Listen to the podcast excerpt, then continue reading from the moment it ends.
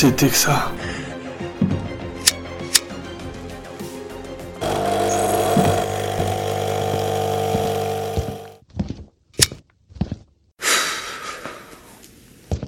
Bon, je veux comprendre. Allô, je suis bien au GEPAN Je ne sais pas si vous êtes le bon interlocuteur, mais il m'est arrivé quelque chose et il faut que j'en parle à quelqu'un. L'histoire que vous allez écouter maintenant s'est réellement produite et a été consignée dans les rapports du GEPAN. Écoutons ensemble ce nouveau récit où l'étrange surgit soudain dans nos vies ordinaires.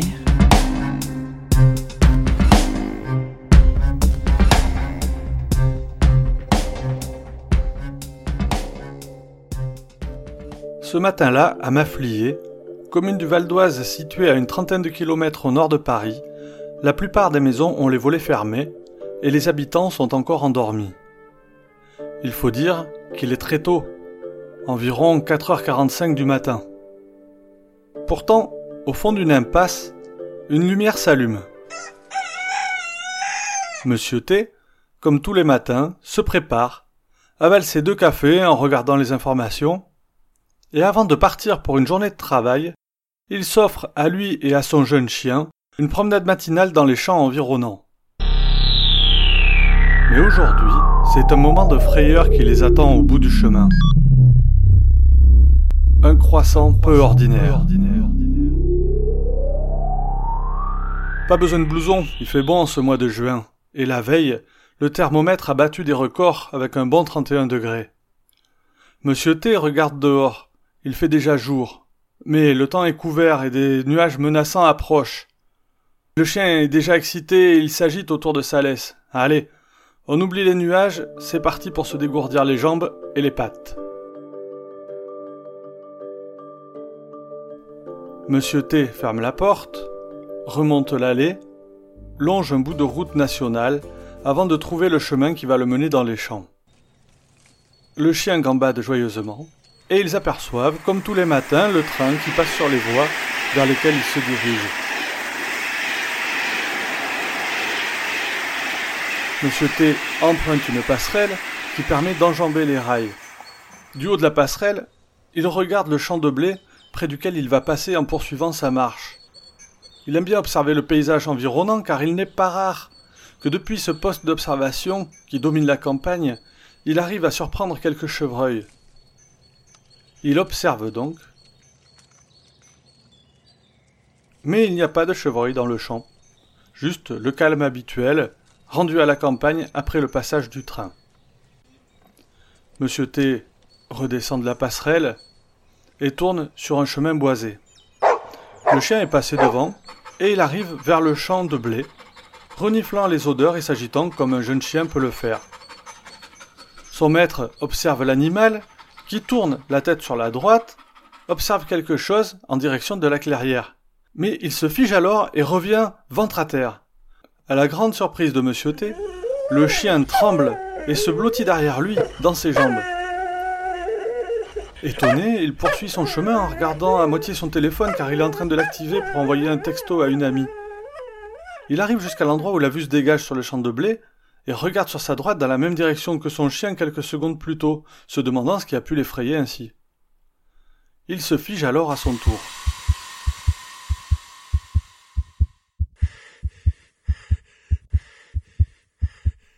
Un objet lumineux flotte au-dessus des champs, à basse altitude, immobile. Monsieur T demeure lui aussi immobile, figé par la peur, il ne peut détacher son regard de cette apparition. Il est fasciné par la lumière émise et il aura du mal, lors de son témoignage, à mettre des mots pour la décrire. Pour l'instant, il voit une lumière très vive, blanche, tirant vers l'argenté, une lumière donc très intense, mais qui pourtant n'éblouit pas, ce qui permet à Monsieur T d'observer la forme de l'objet qui la diffuse. Et cet objet n'a ni avant ni arrière distinct. Il est similaire partout, et il est imposant, il mesure entre 50 et 70 mètres de long.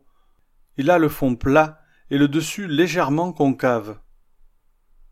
Il est suspendu à une dizaine de mètres du sol et à environ 200 mètres de l'homme et de son chien. Sur la reconstitution accompagnant le dossier, on devine effectivement une forme allongée entièrement blanche, sans hublot ou coupole, ressemblant presque à un cigare un peu bombé sur sa partie supérieure, ce qui, comme le signale Monsieur T, n'a rien à voir avec un hélicoptère ou un avion.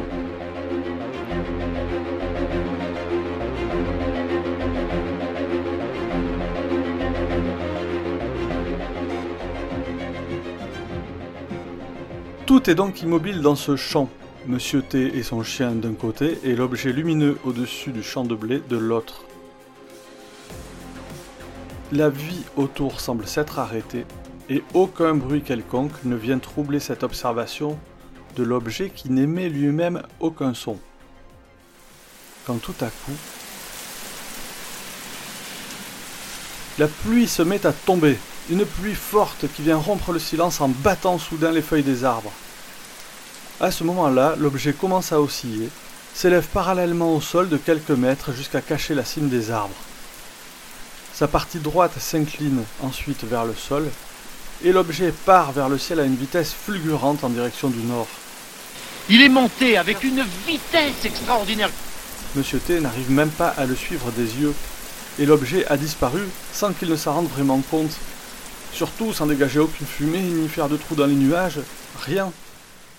Tout s'est passé très rapidement puisque environ trois secondes se sont écoulées entre le début de la pluie et la disparition de l'objet. Il regarde son téléphone qui affiche 6h03 et reste tétanisé à la lisière du champ avec le chien toujours caché entre ses jambes. Puis il décide de rentrer chez lui, ce qu'il fait rapidement sans aller voir s'il y a des traces dans le champ, trop effrayé pour ça. Sur le chemin du retour, il ne croise personne. Il faut dire qu'à cette heure très matinale, Monsieur T ne croise jamais personne lors de sa promenade. Rentré à son domicile, il ne sait pas quoi faire, et finit par regarder sur Internet ce qu'il convient de faire dans le cas d'une observation d'OVNI. Il tombe alors sur le site internet du GEPAN qu'il décide d'appeler après beaucoup d'hésitation. Sur les conseils du GEPAN, il ira ensuite témoigner à la gendarmerie. Jugeant ce cas suffisamment sérieux, le GEPAN va dépêcher un enquêteur qui va mener d'importantes investigations pour tenter de répondre à Monsieur T qui aimerait savoir ce qu'il a vu. Et il constitue un dossier fourni que nous allons ouvrir maintenant.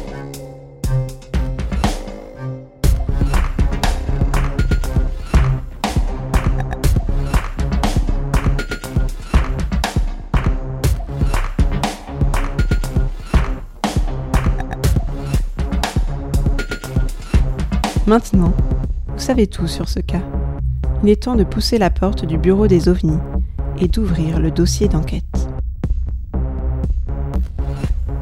Comme à chaque épisode, nous allons maintenant rejoindre le bureau des ovnis, mais nous n'allons pas le faire en présentiel comme on a l'habitude de dire maintenant.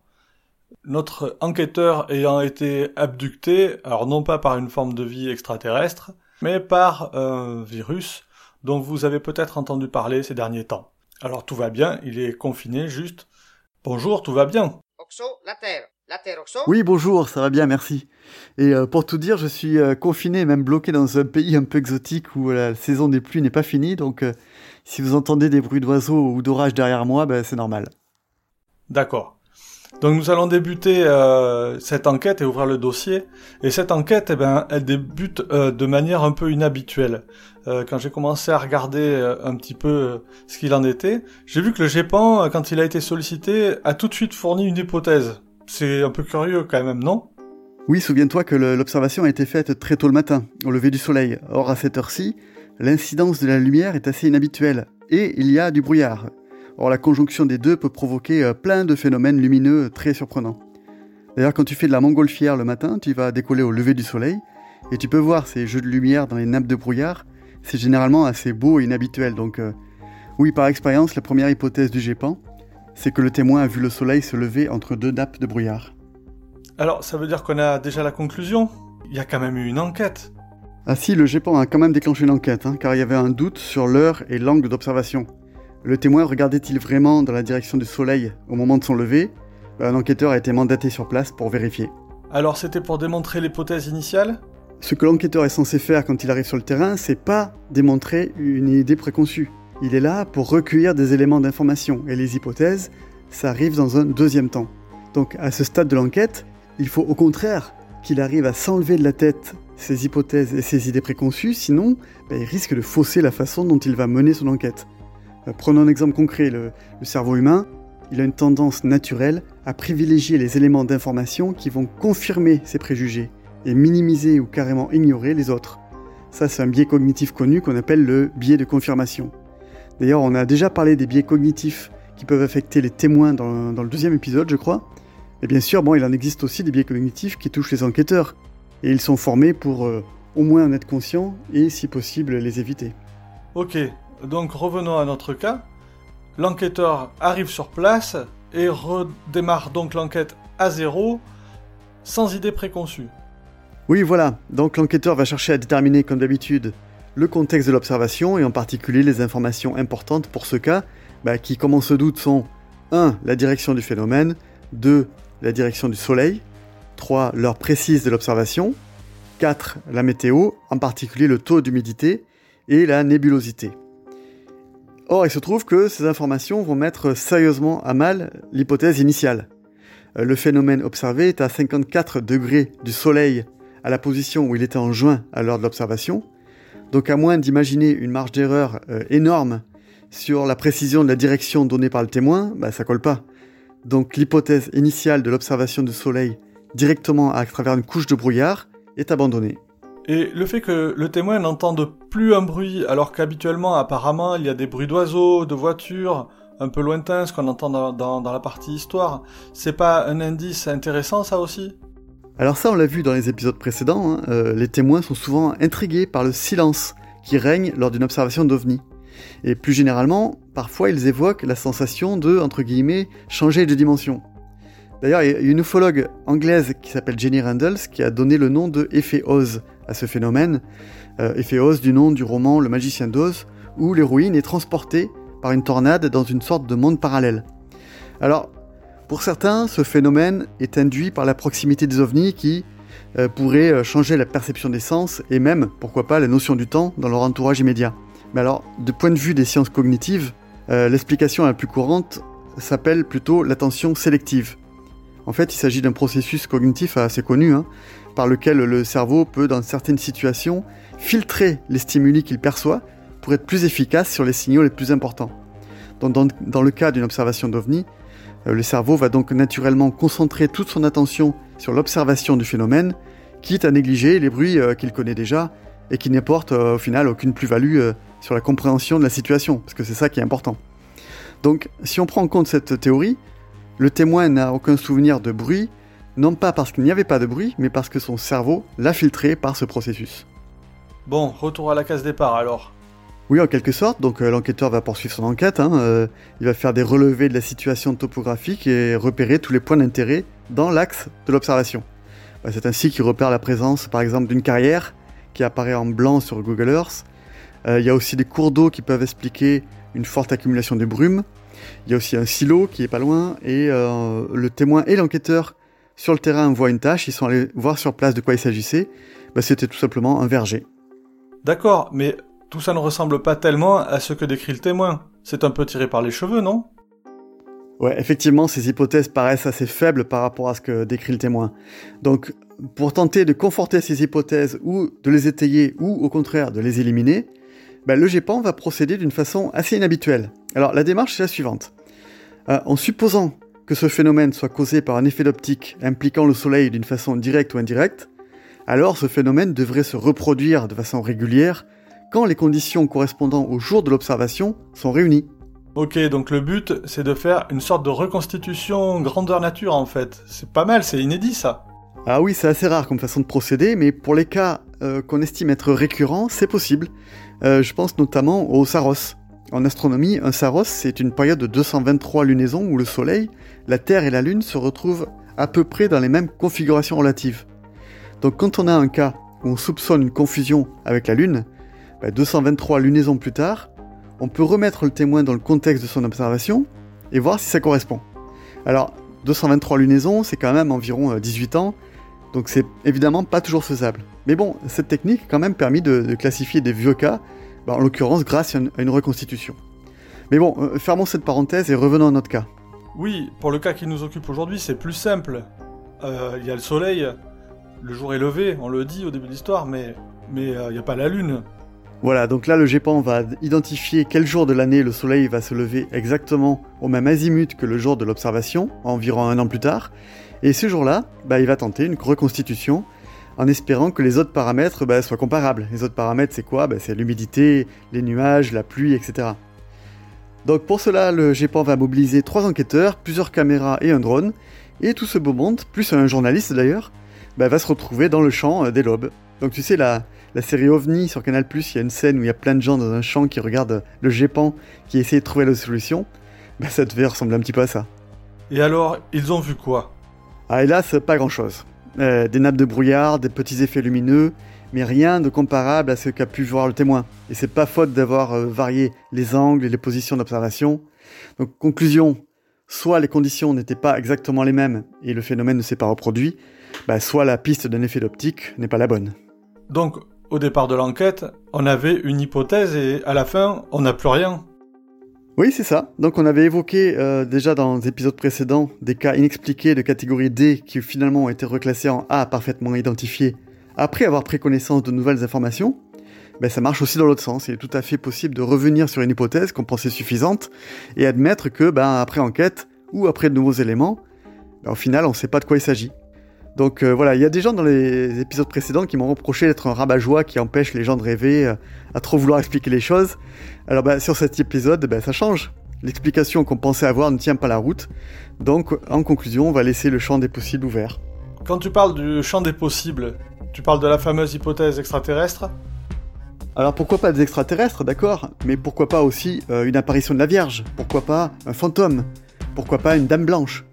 En fait, le problème, c'est que tant qu'on n'a pas un élément concret, j'allais dire un morceau d'alien à analyser, ben, c'est le genre d'hypothèse qu'on ne peut ni prouver ni réfuter, donc on est dans le domaine de la croyance.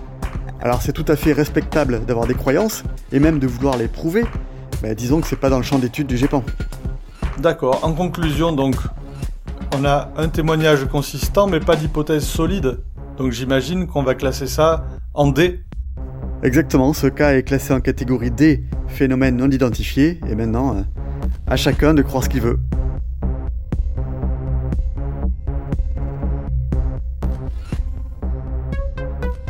C'est ainsi que se clôt ce dossier, pour le moment. En attendant la prochaine affaire, n'oubliez pas de regarder le ciel et garder l'œil ouvert.